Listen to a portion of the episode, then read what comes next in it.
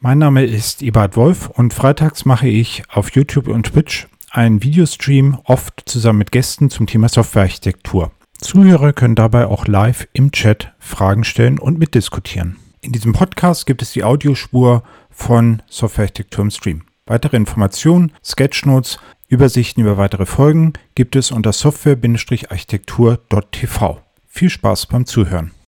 So, herzlich willkommen zu einer weiteren Episode von äh, Softwarearchitektur im Stream.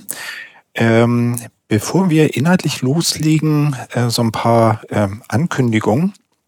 Ähm, eine Sache ist, ich habe ein, es gibt einen eintägigen Workshop mit mir zum Thema Microservices und Advanced Microservices bei äh, so Kreatori. Ich packe den Link gleich in den Chat. Wenn ihr da äh, Lust drauf habt, könnt ihr den gerne buchen.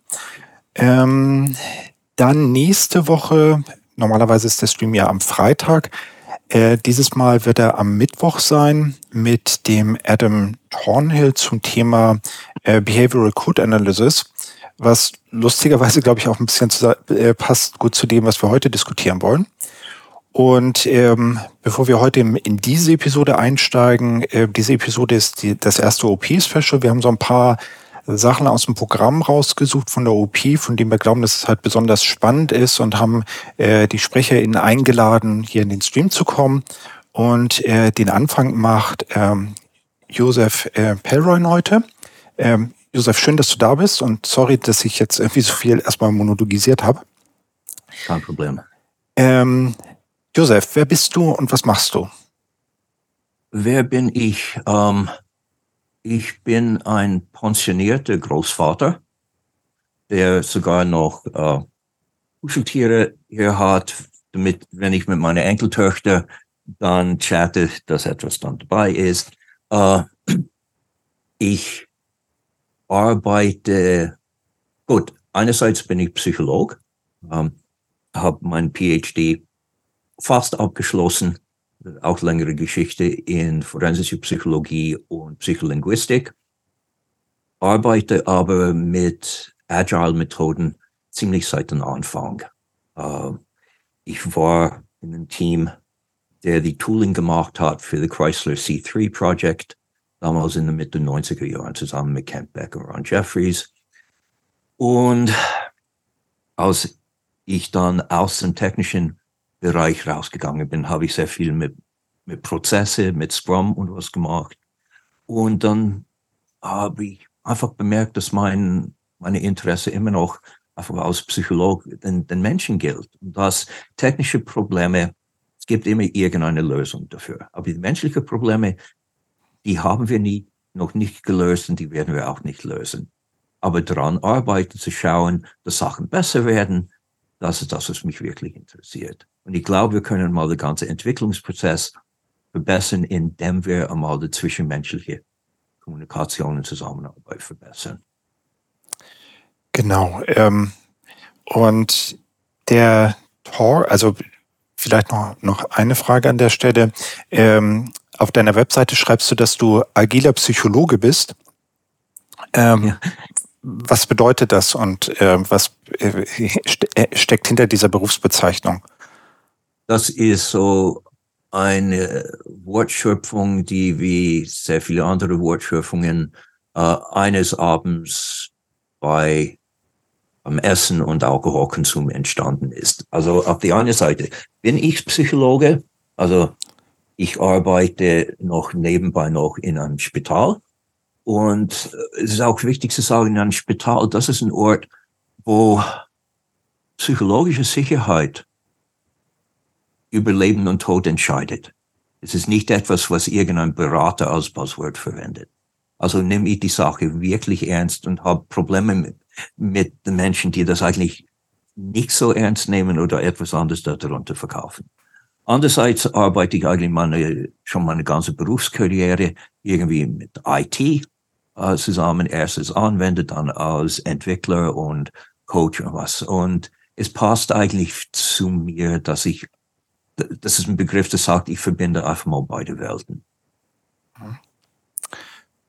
Genau, fand ich halt einen, einen sehr schönen, sehr, äh, sehr interessanten Begriff. Ähm, und damit sind wir ja schon beim Thema. Du hast es gerade eben schon genannt, Psychological Safety. Ähm, Was ist denn Psychological Safety eigentlich überhaupt? Okay. Um, aus Sichtweise der Psychologie ist Psychological Safety etwas, was wir ein latentes Konstrukt nennen. Ein latentes Konstrukt ist etwas, was man nicht direkt messen kann. Also wären wir zusammen, könnte ich dein Gewicht messen, könnte ich messen, wie groß du bist und so weiter. Ähm, latente Konstrukte, ihr könnt dein IQ nicht direkt messen, dein Grad an Extrovertiertheit nicht messen, dein Grad an Depression und sowas nicht messen. Das sind alle latente Konstrukte. Und es heißt, dass wir latente Konstrukte eigentlich nur über gewisse Indikationen messen können. Und ein Großteil von dem Bereich, die wir Psychometrie nennen, beschäftigt sich damit, wie können wir Instrumente entwickeln, die gerade solche Konstrukte messen. Und das ist das Spannende, woran wir in Psychometrie sehr viel arbeiten, ist, wie kriegen wir so ein Assessment hin, dass es neutral ist? Weil jeder Assessment sagt mehr über denen aus, die das entwickelt haben, als über die Leute, die das ausfüllen.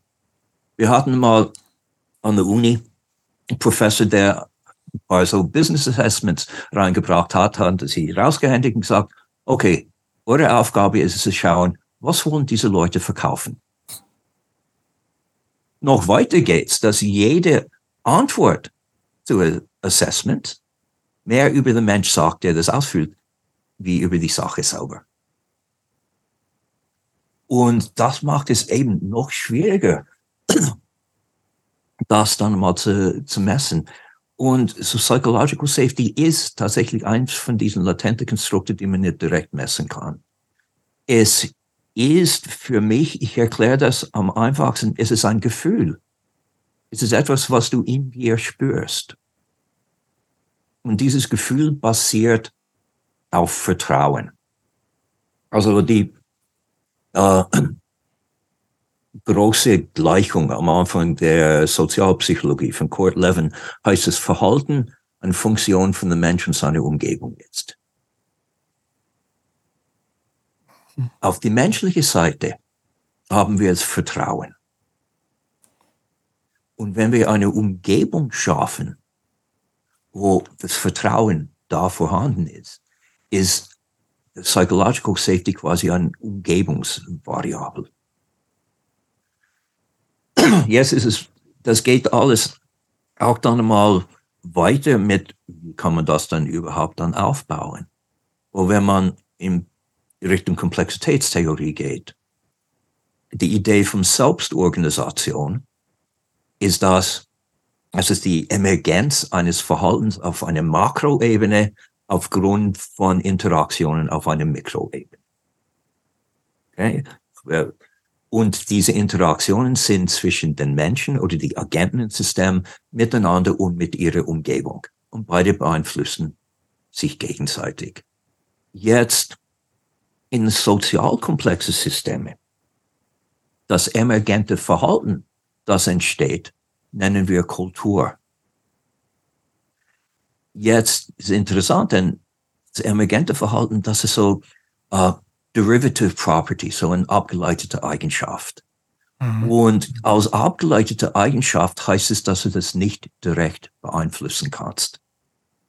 Deswegen kannst du nicht dein Management irgendwie in einen Workshop schicken oder zu Psychological Safety oder irgendwas und erwarten, dass es dann zurückkommt und dann seid ihr alle safe.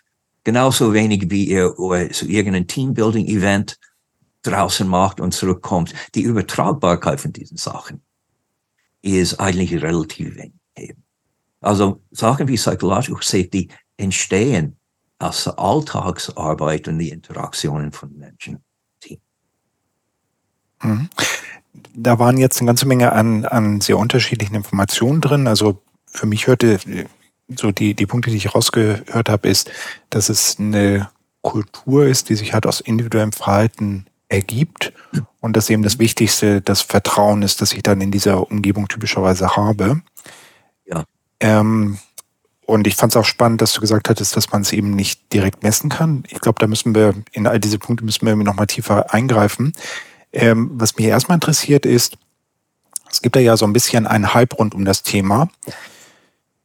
Und deswegen machst du ja, glaube ich, den, den Talk auf der OP und auch bei ganz bei äh, verschiedenen anderen Konferenzen. Ähm, ist das gut, dass es den Hype gibt oder nicht? Ist das eher schlecht? Es ist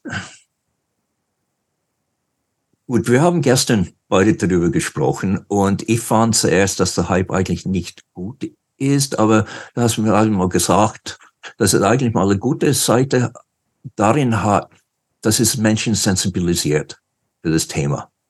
Und du hast mir gestern auch die Frage gestellt, hätte, wer, hätte ich diesen Vortrag eingereicht bei der OOP, vor zehn Jahren wäre es angenommen. Uh, abgesehen davon, dass ich eingeladen war nicht eingereicht habe, das ist was anderes. Aber tatsächlich vor zehn Jahren war das nicht auf, auf dem Radar. Also insofern ist es gut. Aber wie Eric Hofer mal gesagt hat, jede gute Idee fängt an als eine Bewegung, wird zum Business und verkommt zu einer Abzocke. Da sind wir mit Agile, da sind wir mit sehr vielen anderen Sachen und so ist es leider auch im Bereich Psychological Safety. Und das ist mal ein Begriff, den wir in der Psychologie ganz anders sehen, als Menschen, die außerhalb äh, das sehen. Und ähm, das ist eigentlich ein Grund, sag mal so, das ist nicht unbedingt mein Lieblingsthema. Ich würde gerne über andere Sachen reden, aber ich finde es notwendig und das ist etwas, was ich von, einem, von meinen PhD-Advisors bekomme. Ist die Aussage, dass solange wir Psychologen nur miteinander reden, gibt es genug äh, Pseudo-Psychologen, die viel besser sind in Vermarktung und die dann mit ihren Workshops und ihre Trainings, ihre Artikel und alles, die man für gutes Geld verkaufen äh, kaufen kann, äh, den Markt beeinflussen. Und das finden wir gefährlich, diese Missinformation.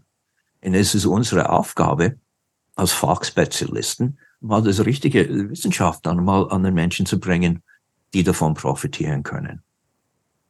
Und das ist, das ist nicht mein, mein Berufsego als, als Psycholog. Ich finde es genauso schlimm, wenn Amateure über Psychological Safety reden, wie wenn Amateure über Impfstrategien reden oder Klimawandel oder Politik oder Fußball. Sagen wir so. Oder Softwareentwicklung. Oder Softwareentwicklung oder Architektur, wahrscheinlich auch. Also ich bin kein kein Architekt. Und deswegen halte ich wirklich mal den Mund äh, darüber. Äh, das überlasse ich wirklich mal den Experten. Und ja, ich arbeite in einem Spital, aber da, gerade das hält mich davon ab, meine Meinung zu vielen medizinischen Themen zu eben. Und das sind die Fachexperten, eben zu denen ich gehen kann und die gern ihr Wissen teilen führt so ein bisschen zu der, zu der, äh, zu der nächsten Frage. Ähm, warum ist das denn überhaupt relevant? Also, wenn ich jetzt sage, ist, also, wie soll ich sagen, dass ich halt Leuten vertrauen kann, mit denen ich zusammenarbeite und dass es eine Kultur des Vertrauens gibt, führt halt sicherlich dazu, dass ich mich äh, wohlfühle. Das kann ich eben nachvollziehen. Aber äh, wieso führt es dazu, dass ein Unternehmen Interesse daran hat? Welche monetären Vorteile hängen damit zusammen? Typischerweise am Unternehmen ja nur in Anführungsstrichen Interesse an monetären Vorteilen? Ja, ähm, ist ein anderer Buzzword, der in diesem Zusammenhang oft auftaucht, ist High Performance. Wobei Leute nicht einmal definieren können, was bedeutet Performance. Und es gibt tatsächlich äh, sehr gute grundlegende wissenschaftliche Studien, zu, die dann sagen, dass um ein High-Performing Team zu haben, braucht es ein paar Sachen, wie zum Beispiel Psychological Safety. Ähm, und ich möchte eigentlich nicht über Google reden, die eine, wir wissen nicht mal, ob es eine Studie ist. Die haben etwas auf ihrer Website zu irgendetwas, was sie da gemacht haben. Nicht peer-reviewed, nicht veröffentlicht, nirgendwo. Aber es gibt echte wissenschaftliche Studien, die aber zu dem Schluss kommen, dass es eigentlich drei Komponenten braucht, damit ein Team high performing ist. Damit sie wirklich technisch auch exzellent sind. Und eins davon ist Psychological Safety. Die anderen beiden sind Empathie und der dritte ist kognitive Diversität. Also unterschiedliches Denken. Man muss einen Raum haben für Diversität im Denken. Sonst gibt es einfach nur ein Groupthink-Mentalität. Man braucht auch Empathie füreinander. Aber man braucht alle diese drei Aspekte. Also wir können es mal durchspielen, wenn man nur zwei hat. Wenn man nur Empathie füreinander hat, psychologische Sicherheit, aber alle denken gleich. Ja, wir decken einander, sind füreinander da. Daher kommt Polizeibrutalität. Daher kommen die ganzen Finanzskandale. Wir denken alle gleich und wir sind alle zusammen da. Wir passen aufeinander auf. Wenn uh, User Groups sind auch ein Beispiel dafür. Mhm. Oder? Genau das Beispiel. Wir fühlen uns sicher, unsere Meinung über die anderen zu sagen und wir sind alle entre nous. Wenn man Empathie und Diversität hat, aber keine psychologische Sicherheit. Also wir verstehen einander, wir denken anders, aber wir akzeptieren einander, aber es traut sich keiner irgendwas zu sagen. Dann passiert gar nichts. Mhm. Und wie oft ist das passiert, dass äh, also eine Idee hast, die einfach mal nicht getraut hast, das dann mal auszusprechen, weil du nicht gewusst hast, was da im Folge dessen passiert. Ja? Und wenn du dann psychologische Sicherheit hast, du fühlst dich wohl, dass du einfach alles sagen kannst, ihr denkt anders, aber Empathie, die anderen, andere Seite ist ja scheißegal. Da kracht es. Und das haben wir auch gesehen, ist äh, ganze Dings mit Impfgegnern und alles. Es ist Diversität vom Denken, psychologische Sicherheit, aber keine Empathie, kein Verständnis für die andere Seite. Ähm, was eigentlich bedeutet, dass eben diese, das vielleicht ein Problem mit dem Hype auch ist, dass eben Techniker das Psychological Safety so im Mittelpunkt steht, aber die anderen beiden Komponenten, also Empathie und äh, kognitive Diversität, vielleicht nicht so stark im, im Fokus und dass dadurch irgendwie das so, so schief steht, nicht? Ich glaube, das ist ja. so das, was sich dabei ergibt.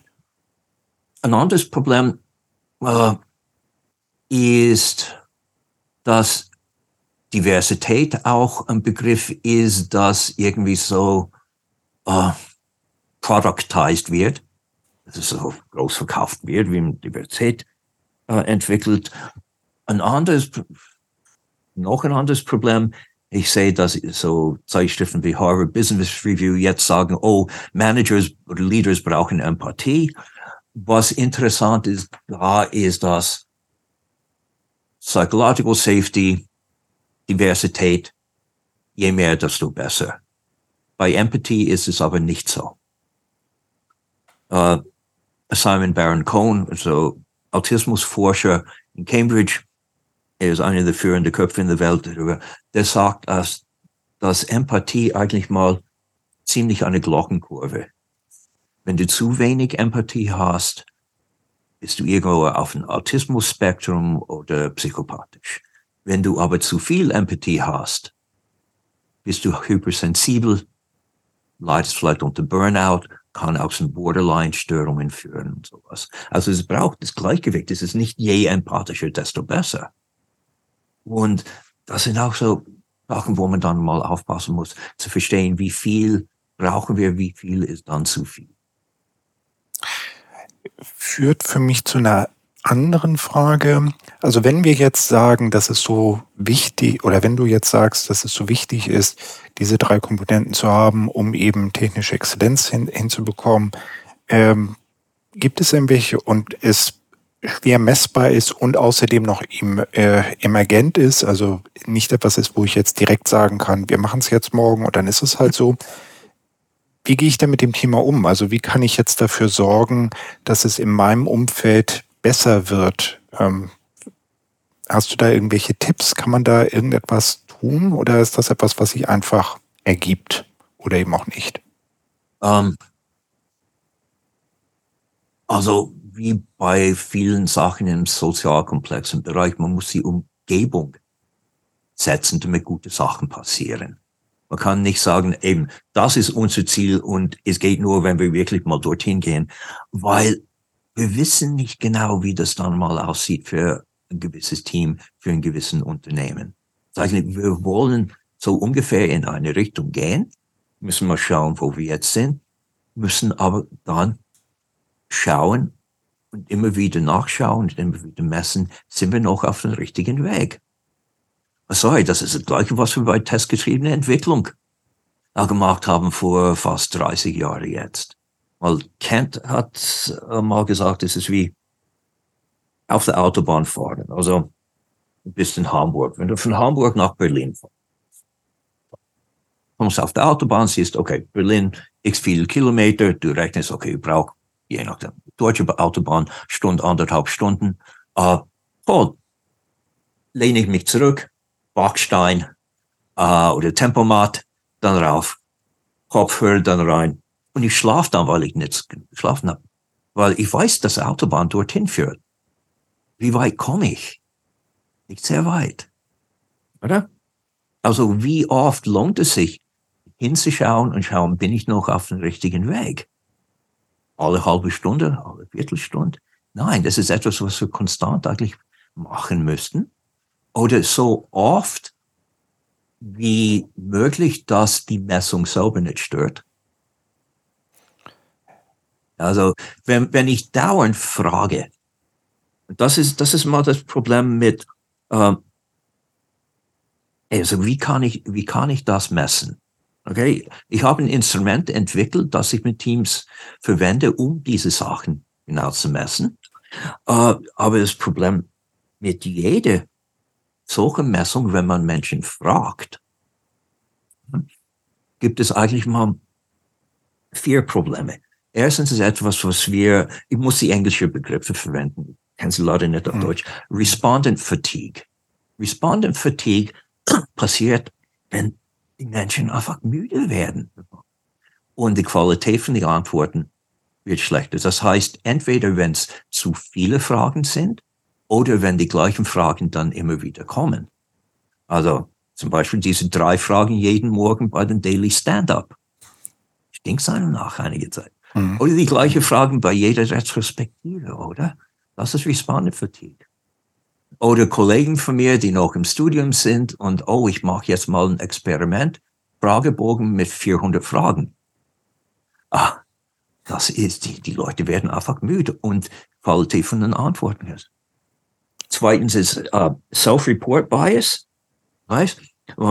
Kann sein, Menschen über sich gefragt werden, dass sie übertreiben mit den Antworten oder dass sie sich schämen, irgendwelche private Details voneinander zu geben. Drittens gibt es dann Social Desirability Bias. Das ist oft, wo die Probanden dann versuchen zu erraten, was der Forscher oder was der Fragende eigentlich mal hören will, um dann eine Antwort zu geben, die sich in einfach in den besten Licht zu stellen. Also wenn ich dann eigentlich mal krank bin und am, am schnellsten bei meinem Arzt drankommen will, dann antworte ich anders, als wenn ich eine Beförderung haben will. So. Und ähm, solche Fragebögen sind immer beeinflusst beim, wie man sich fühlt, wenn man Fragebogen ausfüllt. Oder wenn ich mich gut fühle, tendieren meine Antworten dazu, besser zu sein, als wenn ich mich dann schlecht fühle. Und natürlich, wenn du in eine Gruppe gefragt wirst und keine psychologische Sicherheit dort ist, dann hast du echt ein Problem. Ich weiß, ich habe äh, vor ein paar Monaten einen Workshop zu dem Thema gehalten in Australien und das wurde auf LinkedIn veröffentlicht. Und jemand hat geschrieben, ich brauche das nicht. Ich weiß, wie viel psychologische Sicherheit mein Team ist, weil am Ende von jeder Retrospektive gehen wir dann am weißen Brett und jeder schreibt auf, wie er oder sie sich fühlt. Na Mahlzeit. Okay, eben das, das ist das, das Problem. Was würdest du dann sagen, wenn du keine, wenn du dich nicht wohl nicht sicher fühlst? das, das sind die, die Probleme mit, mit solchen Assessments. Ich bin jetzt nicht, also du hattest, glaube ich, gerade eben gesagt, dass äh, du selber da ein Werkzeug entwickelt hast. Ähm, aus dem, was du jetzt gesagt hast, hörte, ähm, könnte ich schließen, dass eine mögliche, oder wie soll ich sagen, ähm, wäre vielleicht eine mögliche Handlungsalternative, dass man halt anonymisiert fragt, wie sicher fühlst du dich? Und ja. ähm, das halt irgendwie nicht zu oft tut, um irgendwie der Fatigue entgegenzuwirken und eben auch nur diese eine Frage stellt. Ist das der Ansatz oder mache ich irgendwas anderes, um es zu messen? Ähm, gut. Dadurch, dass Psychological Safety eben so ein Umgebungsvariabel ist, ist dann die Frage, wie fühlst du dich, nicht auf Psychological Safety bezogen. Oder? Die Frage, wie fühlst du dich, ist etwas anderes als wie fühlt sich die Umgebung dann an? Also stelle ich die Frage, ob die Umgebung ähm, ein sich psychological safe sozusagen anfühlt. Ja, so, so ungefähr in der Richtung. Eben, ich no, sorry, du hast. Und das mache ich dann anonymisiert und eben nicht so häufig und dann bekomme ich halt ein Ergebnis und dann sehe ich halt, ob ich irgendwie auf dem, auf dem guten oder auf dem schlechten Pfad bin. Ja, weil es spielen noch sehr viele andere Faktoren dazu, wie, äh, wie entwickelt man Fragen, die wirklich mal sehr präzis und eindeutig sind und so weiter. Aber ich arbeite zusammen mit einer sehr begabten jungen Psychologin von Heidelberg, heißt äh, Arabella Berger. Ihr Vater war äh, auch Psychologieprofessor und was. Und die ist ganz präzise und ganz scharf in diesen Fragen erstellen. Und ähm, wir haben jetzt mal zusammen eben so einen Workshop gerade zu diesem Thema gehalten. Äh, einmal in Australien und jetzt vor ein paar Wochen in Budapest. Äh, wir schauen, vielleicht halten wir das irgendwann mal in Deutschland. Ist, ist ein Thema, wo viele Leute sagen, oh, das ist interessant. Jemand anderes soll dorthin. Oder? Ja. Sehr gut. Nee, ähm, Genau, ich, ich versuche nur sozusagen bewusst, äh, wie äh, bewusst naive Fragen zu stellen, um mal zu schauen, ja. wie weit man sozusagen damit kommt. Es gibt jetzt in, in Twitch eine Frage von Tilvel Roland, wenn ich es richtig sehe. Ähm, der hat Folgendes geschrieben. Auf welchen Personenkreis bezieht sich die Psychological Safety bei der agilen Entwicklung im, in Anführungsstrichen, besten Fall? Ich kenne es über, üblicherweise, dass man unter den Entwickler unter den Entwicklern recht safe ist, aber sich beispielsweise vom Product Owner abgegrenzt wird. Gut fühlt sich das nicht immer an. Also die beiden Sachen, die mich, äh, die, die ich da mit rauslese, ist einmal ähm, so eine Art Frontbildung zwischen Product Owner und, und äh, Entwicklern, das ist das eine. Und das andere ist ähm, genau so ein Wohlfühlen, das ist vielleicht auch noch etwas, worauf wir eingehen sollten, ob Psychological Safety eigentlich tatsächlich Wohlfühlen ist oder eher was anderes. Aber wie dem auch sei, also auf welchen Personenkreis bezieht sich denn Psychological Safety erstmal? Also sollte man sich gegenüber dem, reicht es aus, wenn ich irgendwie Techniker bin und halt das Gefühl habe, unter, wir unter Technikern äh, können irgendwie offen miteinander reden. Ist das Psychological Safe? Um, ähm, gut. Ich finde es ein persönliches sehr wichtige äh, sehr wichtige Eigenschaft in jedem Team, in jeder Zusammenarbeit.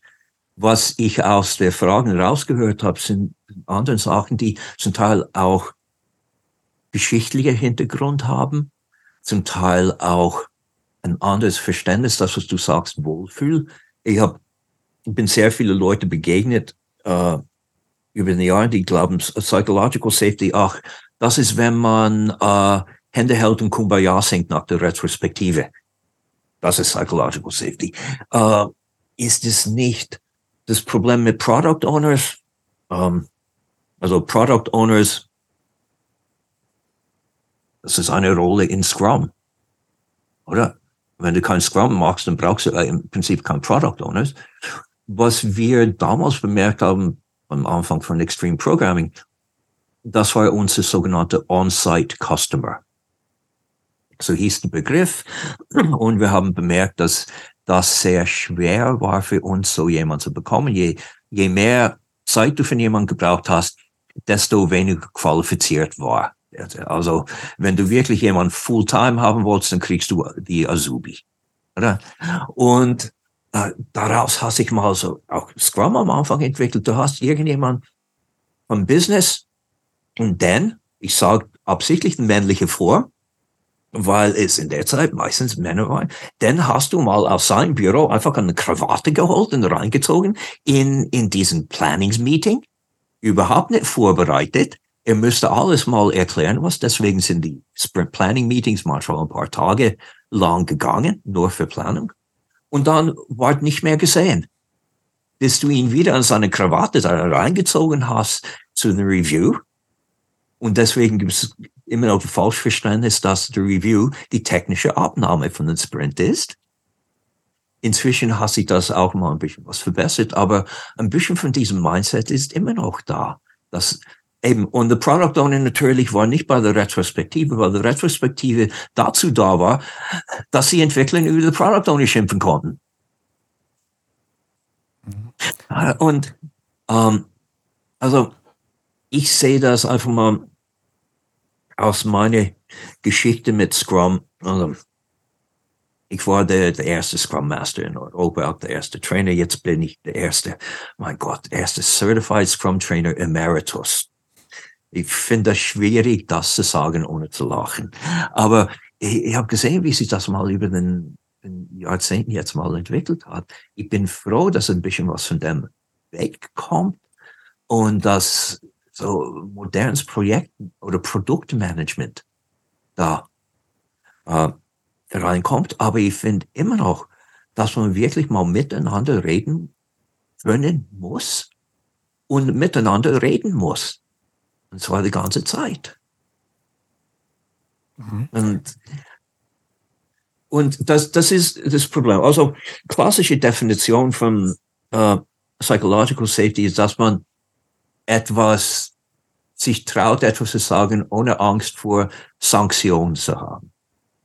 Und jetzt ist diese Sanktion, wie ich das sehe, ist es nicht die Angst vor Kündigung, was? es ist eher die Angst vor sozialer Ausschluss. Und ihr habt sicher alle das mal erlebt in irgendeinem Meeting, sucht ihr nach Lösungsideen, jemand sagt was jemand anderes sagt, ey, halt den Mund, das ist dumm.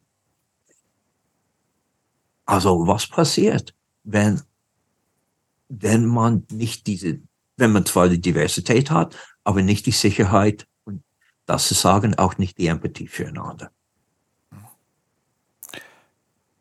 Genau, ich finde, das, das ist ein ganz wichtiger Punkt, den du gerade angesprochen hast, den ich auch gestern in dem Vorgespräch halt wichtig fand, diese, dass eben eine Sanktion auch sowas sein kann wie nicht du bist doof und äh, dass, dass das eben auch schon ausreichend ist. Also dass wir nicht über formale Sanktionen sprechen wie äh, du wirst halt rausgeschmissen oder kriegst halt weniger Geld, sondern dass eben auch solche äh, abwertenden Qualifikationen halt da eine Rolle spielen. Das ja. andere, um es sozusagen nochmal kurz zusammenzufassen, auch etwas, was ich halt gestern im Vorgespräch spannend fand, diese, wie soll ich sagen, es ist fein, wenn es eine professionelle Distanz gibt und man offen kommunizieren kann. Es bedeutet nicht, dass man sich halt irgendwie ähm, äh, ganz doll lieb haben muss. Vielleicht ist das halt auch zu, zu viel verlangt irgendwie an der Stelle. Aber nochmal zurück zu der Frage, ähm, eine mögliche Antwort wäre ja gewesen, in so einem Team ist gerade sowas wie ein Product Owner wichtig, weil äh, eben das die Person ist, die irgendwie das Wissen hat darüber, was gemacht werden soll, die Prioritäten setzt und so weiter. Mhm. Und das heißt, eigentlich ist es so, dass die Kommunikation zwischen Product Owner und EntwicklerInnen noch wichtiger ist als die Kommunikation der EntwicklerInnen untereinander, sodass die Situation, die dort beschrieben ist, dass die EntwicklerInnen zwar untereinander gut zurechtkommen, aber schlecht mit dem Product Owner, eigentlich sogar eher ein Alarmzeichen ist. Das hattest du jetzt so nicht gesagt, weil es tatsächlich so, also das hatte mich ein bisschen überrascht, nicht? Ich hätte halt sowas mir durchaus vorstellen können als Antwort. Ist das ein Alarmzeichen um, ähm. oder übertreibe ich es dann da? Also ich, ich, ah. ich finde halt tatsächlich, also für mich wirkt das halt fast wie so eine Frontbildung, nicht? Man sagt halt, es gibt halt das Team und dann gibt's halt irgendwie den Scrum Master, den Product Owner und dann gibt's halt irgendwie uns und wir machen halt die richtige Arbeit und die anderen ähm, sind irgendwie komisch und äh, mit denen wollen wir nicht so viel zu tun haben. Und das ist doch, also das find, Gut, wenn das, das so ist, finde ich das halt schwierig. Ein paar, ein paar Gedanken. Erstens mal, die Entwickler unter sich Entwickler unter sich haben ihren eigenen Soziolekt, also ihre eigene Geheimsprache. Und das ist auch etwas, was ich damals am Anfang von Kentberg gelernt habe. Diese Geheimsprache, die wir haben, dient dazu, uns abzuschotten. Dient dazu, uns auf die andere Seite den Tisch zu stellen von den Menschen, die unsere Dienste brauchen und nützen. Und deswegen hat kennt, soweit ich das noch erinnern kann, gab es damals eben so Use Cases und sowas und das ist ein Teil von unserer Geheimsprache. Ähm, ich sage unsere, weil ich damals auch Entwickler war. Ich, da zähle mich immer noch zu der Gilde. Ähm, aber das Problem ist, dass Use Cases sagt jemand, der gar keine Ahnung davon hat, was ein Product Owner ist, sagt, sch schreib mir ein Use Case. Keine Ahnung, was das ist. Also Kent hat gesagt, was ist ein Use Case? Es ist tatsächlich mal so eine Geschichte, eine Story, eine Erzählung von irgendwelcher Funktionalität aus dem Blickpunkt eines bestimmten Users. Also wieso nennen wir es nicht einfach User Story? Und sehr viele Wörter wurden also erfunden oder angepasst, entweder um diese Geheimsprache aufrechtzuerhalten weil das etwas Elitäres, etwas Exklusives, das ist eben, was wir ein Soziolekt nennen, oder dann verändert, damit es mehr allgemein wurde. Interessant in diese Richtung ist, dass als der Trend dorthin ging, um allgemein verständliche Wörter zu verwenden, ist dann der nächste Schritt gekommen in Richtung Geheimsprache, und zwar Japanisch. Das Kanban, Kaizen, Gamba. Diese ganzen Begriffe werden herumgeworfen von Menschen, die eigentlich kein Japanisch sprechen, aber es gehört halt mal zur Geheimsprache, die uns dann mal distanziert von anderen Menschen. Um, ähm, okay, ich, ich, vielleicht noch zwei, drei Worte zur, zur Erläuterung. Also Ken Beck ist eben der äh, unter anderem der Erfinder von Extreme Programming. Ich habe irgendwie auch mal eine Episode gemacht zum Thema zehn Jahre Ex, äh, Extreme Programming oder so, die ähm, verlinke ich auch nochmal. Ähm, was du jetzt sagst, bedeutet ja erstmal, dass es halt diese, sagen wir mal, Frontbildung gibt, ähm, mhm.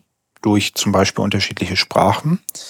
Ähm, ich bin mir aber, ich habe aber noch nicht rausgehört, ob du das gut oder schlecht findest. Also du hast ja gesagt, die wird halt zum Teil aufgelöst oder ist aufgelöst worden durch eben, indem man halt Use Cases ersetzt hat, durch sowas wie User Stories äh, und dadurch eben klarer gemacht hat oder das eben allgemein zugänglicher gemacht hat. Und dann hast du halt gesagt, aber es sind neue Begriffe entstanden, die halt wieder in so eine, in so eine äh, Differen in so eine, in die, zu dieser Frontbildung zu beitragen.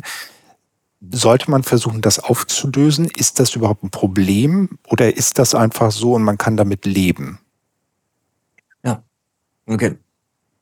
Die, die Beispiele, die ich gegeben habe, kommen eigentlich mal daher, als ich gesagt habe, ich habe auch äh, Psycholinguistik studiert. Also für mich ist die Sprache, die gesprochen wird, eigentlich sehr wichtig. Aber es, wir haben zwei Tendenzen. Die eine Tendenz ist, sich in seiner Gruppe wohlzufühlen oder und sie auch etwas etwas Besonderes und elitär. Und da kommt der Aspekt des Sociolex. Andererseits brauchen wir ja gemeinsame Sprache, damit wir uns überhaupt verstehen können.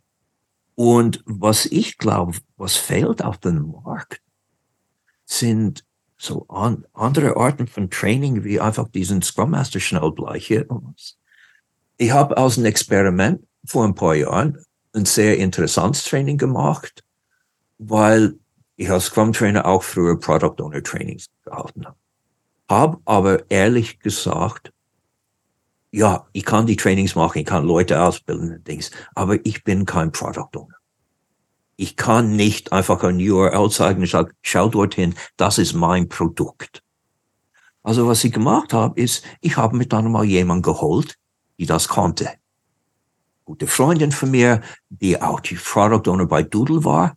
Wir haben dann ein Training gehalten, modernes Product Management trotz Scrum. Also du hast einerseits einfach mal Certified Scrum Product Owner äh, Dings bekommen, andererseits hast du auch gelernt, wie man heutzutage im digitalen Bereich moderne Produkte braucht, macht. Und es ging um sehr viel darum, um unser gemeinsames Verständnis, dass wir einfach bemerkt haben, nein, wir sind nicht so, wenn wir miteinander reden. Wir sind so. Kommen von verschiedenen Seiten, aber Gott sei Dank haben wir bemerkt, dass wir sehr viel geme gemeinsame Sichtweisen haben, die wir einfach anders ausdrucken. Und das aus beide Richtungen äh, anzusprechen, war wirklich gemäß Feedback von den Teilnehmern etwas sehr Gutes. Weil sehr oft kommen Product und sagen verdammt mal, wie gehe ich mal mit diesem Team um? Mhm.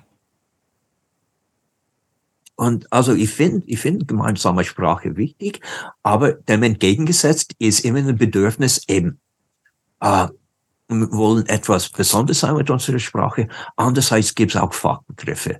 Und klar, ich werfe auch mal mit gewissen Fachbegriffen um mich herum, weil unter Psychologen äh, haben wir auch unsere Sprache. Äh, aber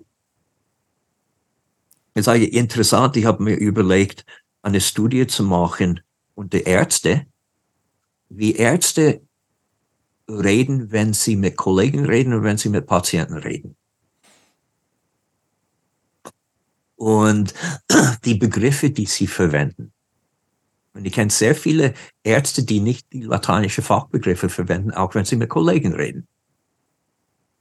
Es gibt auch mal Ärzte, die dann immer die Fachbegriffe, so gerade, ja, die, die Anfänger, die unter Assistenzärzte und sowas, die bisschen Standesdunkel entwickeln müssen, die dann wirklich mal mit Fachbegriffe um sich werfen, um zu zeigen, ja, ich gehöre diesen Stand an, ich bin etwas Besseres, wenn du es nicht verstehst.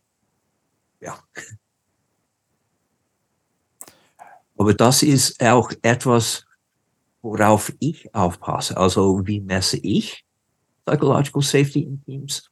Eines, äh, es gibt zwei Methoden. Entweder kannst du fragen oder du kannst beobachten. Und fragen, da habe ich mal die Vorteile und Nachteile vorher mal erzählt. Beobachten braucht viel mehr Zeit, ist schwieriger, aber gibt ja auch andere Antworten. Und was wir brauchen, ist auch so ein Mixed Modal, Multi-Method, um das zu machen. Wie, was wir beobachten, uh, eine von den Sachen, die ich beobachte, das erkläre ich dann an der OOP in meinem Vortrag. Bring äh, den Teilnehmern dann mal beizulernen, wie geht ein Psychologe mal daran zu schauen, wie es läuft dann. Ähm, Kurze Werbung für die OOP. Ja, genau. Ich sollte auf jeden Fall auch noch den, den äh, Vortrag verlinken ähm, von, von der OOP. Verstehe ich das richtig? Das bedeutet, ich kann in gewisser Weise erwarten, zurückgehen auf dieses äh, Beispiel mit dem Product Owner und den TechnikerInnen, dass Product Owner vielleicht eine andere Sprache haben und eben auch eine, eine andere Rolle.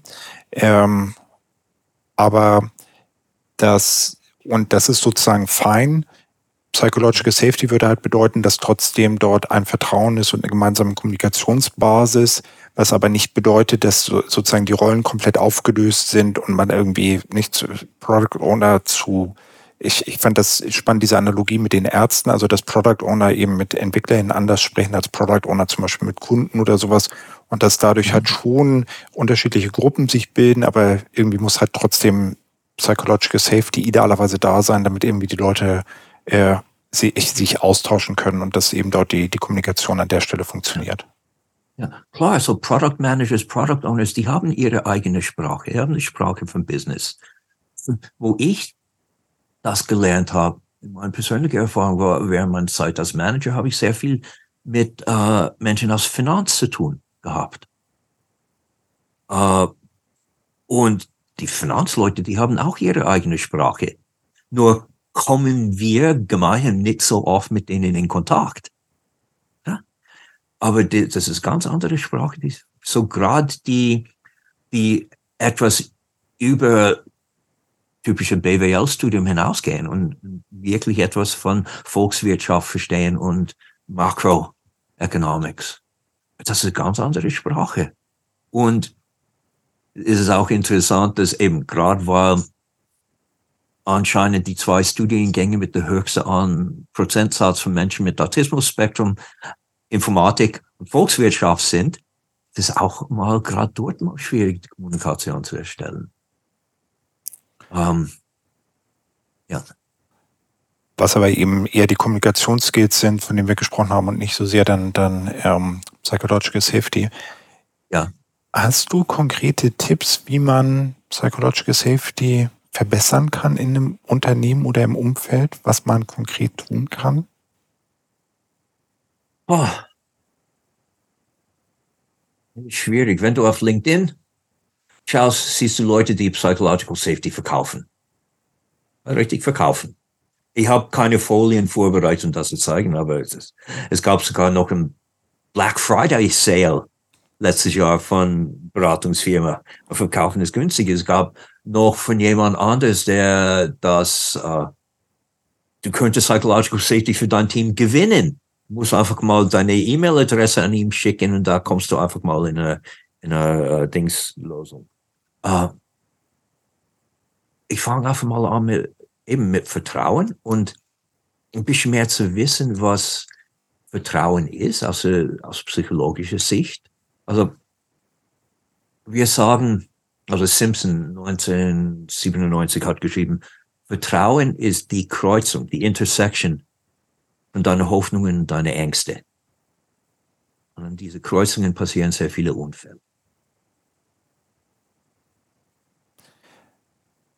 Vertrauen ist die Kreuzung, die Intersection, so wie in einer Straße, und deine Hoffnungen und deine Ängste. Das ist recht stark. Also wir Menschen sind nicht dafür gemacht, allein zu sein. Wir sind gemacht dafür, mit anderen zusammen zu sein. Das heißt, es gibt auch eine gewisse Abhängigkeit von anderen Menschen. Und was wir dauernd haben, ist, versuchen es so abzuwägen zwischen dieser Abhängigkeit, diesem Bedürfnis, zusammen zu mhm. sein, und die Angst davor, verletzt zu werden. Und was wir dann immer dann wieder machen, ist das dann testen. Quasi kann ich jemand in diese Situation vertrauen?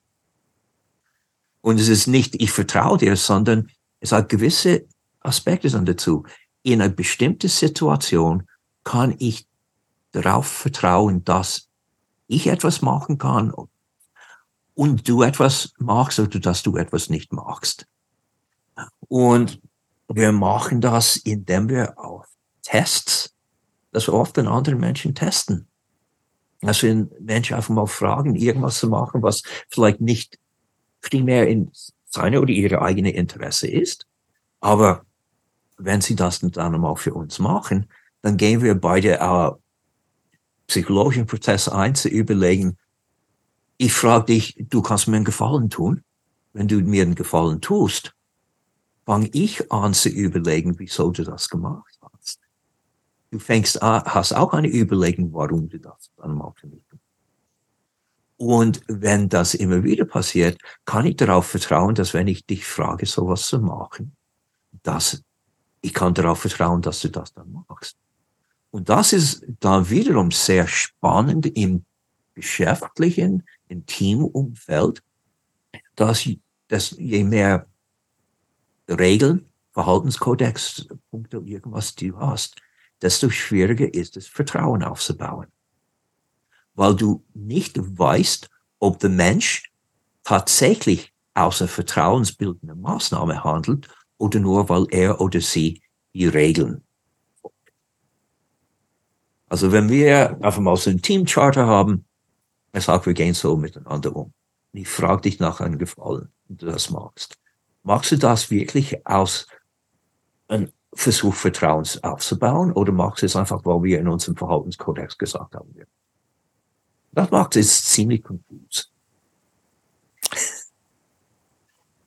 das äh, ich bin nicht sicher. Habe ich dich zum Nachdenken gebracht.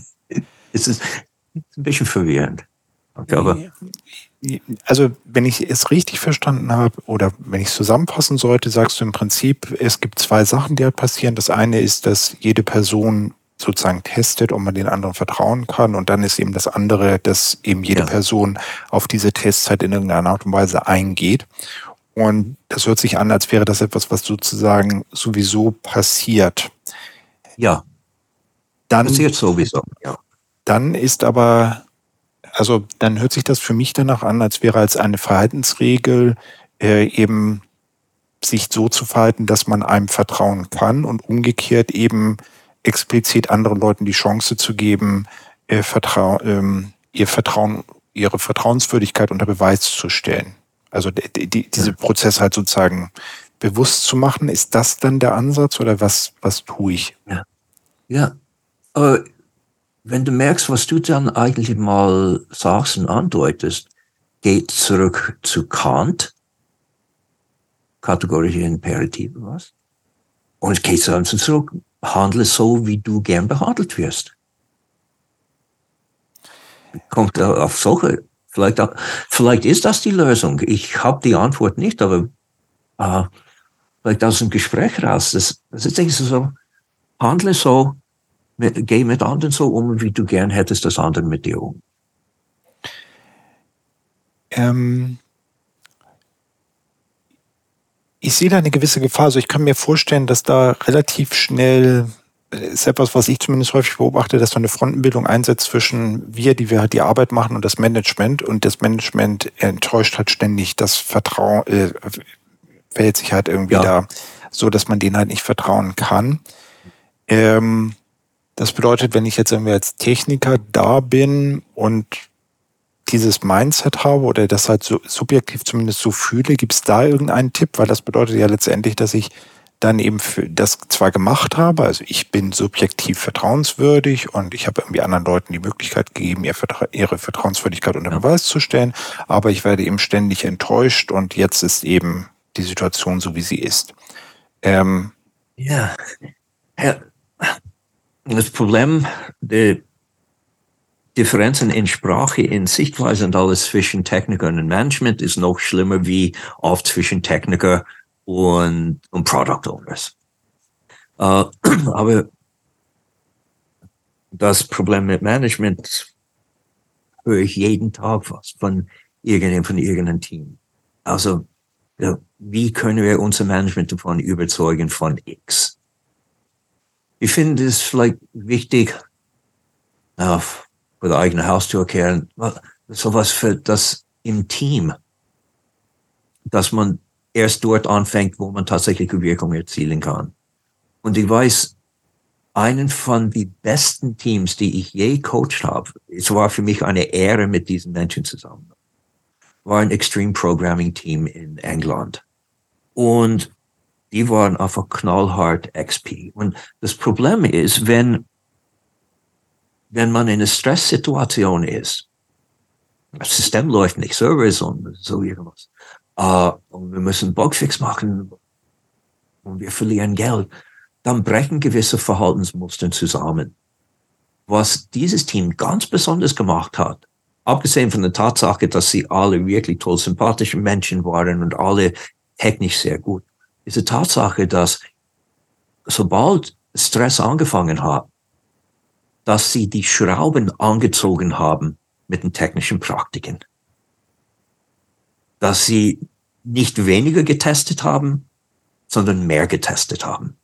Jede Zeile Code, geschrieben haben, sie zweimal angeschaut, zweimal dafür einen Test gemacht, weil jeder wusste, ich kann darauf vertrauen, dass die Kollegen auch so diszipliniert sind wie ich und sie müssen mal darauf vertrauen, dass ich das bin. Und das war erstaunlich, wie gut sie waren und wie schnell sie aus Problemsituationen rausgekommen sind, weil sie das Vertrauen hatten, dass auch in Stresssituationen ihr Programmierdisziplin aufrechterhalten wurde. Das bedeutet, das bedeutet so ein bisschen im Umkehr, oder bedeutet das im Umkehrschluss, dass eine der schlimmsten Sachen, die ich halt machen kann als Managerin, ist, mich hinzustellen und zu sagen, jetzt lasst mal das mit den Tests. Wir haben, äh, wir stehen unter Druck und das äh, spielt jetzt erstmal keine Rolle. Ja. Ja. Also ich bin ein großer Verfechter von testgetriebener Entwicklung. Äh, hm. Also es ist halt spannend, weil das ist ja noch ein anderes Argument als ein ökonomisches, äh, ein direkt ökonomisches Argument nicht. Also man könnte ja direkt ökonomisch versuchen, eine Diskussion aufzumachen, die ich nicht führen will, dass eben die, diese, das Schreiben von Tests sich halt äh, kurzfristig die Produktivität steigert. Also ob das so ist, will ich tatsächlich nicht diskutieren, weil darüber kann man lange diskutieren.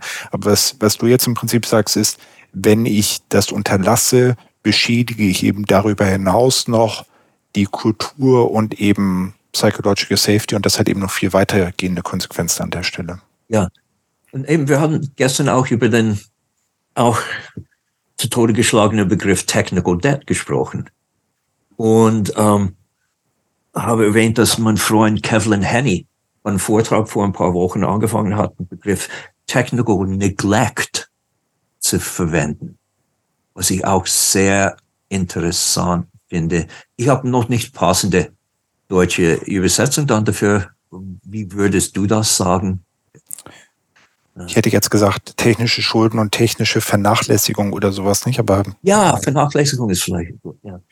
Aber auch mal die Idee, dass es nicht nur im technischen Bereich, es gibt auch im strategischen Bereich auch ein Schuld, auch Vernachlässigung. Es gibt auch im Prozessbereich, es gibt auch im Strukturbereich. Structural Debt, Process Debt, Strategic Debt. Also wenn du nicht äh, in den Unternehmen eine Karrierefahrt hast für Entwickler, werden dir deine besten Entwickler verlassen. Oder? Du hast einmal eine Schule, du hast es vernachlässigt, auch im Sinne von Prozessen, von Struktur, da zu handeln. Wenn dein Recruiting nicht gut ist, weil du dort verschlammst, dann wirst du auch die guten Leute gar nicht bekommen. Das ist vielleicht auch mal die, die, diese Idee von Schuld und Vernachlässigung ein bisschen weiterspinnen. Mhm. Aber Kevlin redet auch an der OOP und soweit ich weiß, redet er auch wieder um das gleiche oder ähnliche Thema. Also noch eine Werbung für. Genau, ich sollte den, noch mal, den sollte ich mir auch noch raussuchen. Ähm, eine, also wir, wir, sind so ein bisschen am Ende der, oder genau, am Ende der Zeit angekommen. Ähm, Unterstützt du auch aktiv in diesem Bereich? Und wenn ja, wie machst du das? Also was ich vorhin schon ausgehört habe, ist, dass äh, du Mechanismen hast, mit denen man halt Leute fragen kann, ob sie sich psychological safe äh, äh, finden und dass du halt beobachtest und dadurch halt irgendwie selber so ein herausfindest, ob eben psychological safety da ist. Ähm, was machst du darüber hinaus und wie ist so dein, dein Packern, um dafür zu sorgen, dass eben die ja. Situation irgendwie besser wird?